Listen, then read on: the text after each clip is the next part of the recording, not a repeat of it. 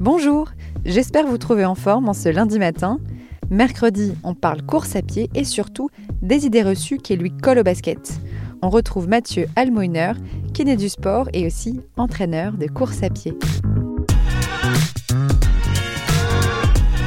Première idée reçue, courir, c'est traumatisant pour les articulations. Mathieu, vas-y. Donc ça a été prouvé qu'il n'y a pas plus d'arthrose chez les personnes sédentaires que chez les coureurs. Mhm. On aurait même tendance à prouver l'inverse, que chez des personnes qui ont couru toute leur vie, leur euh, cartilage serait plus fort.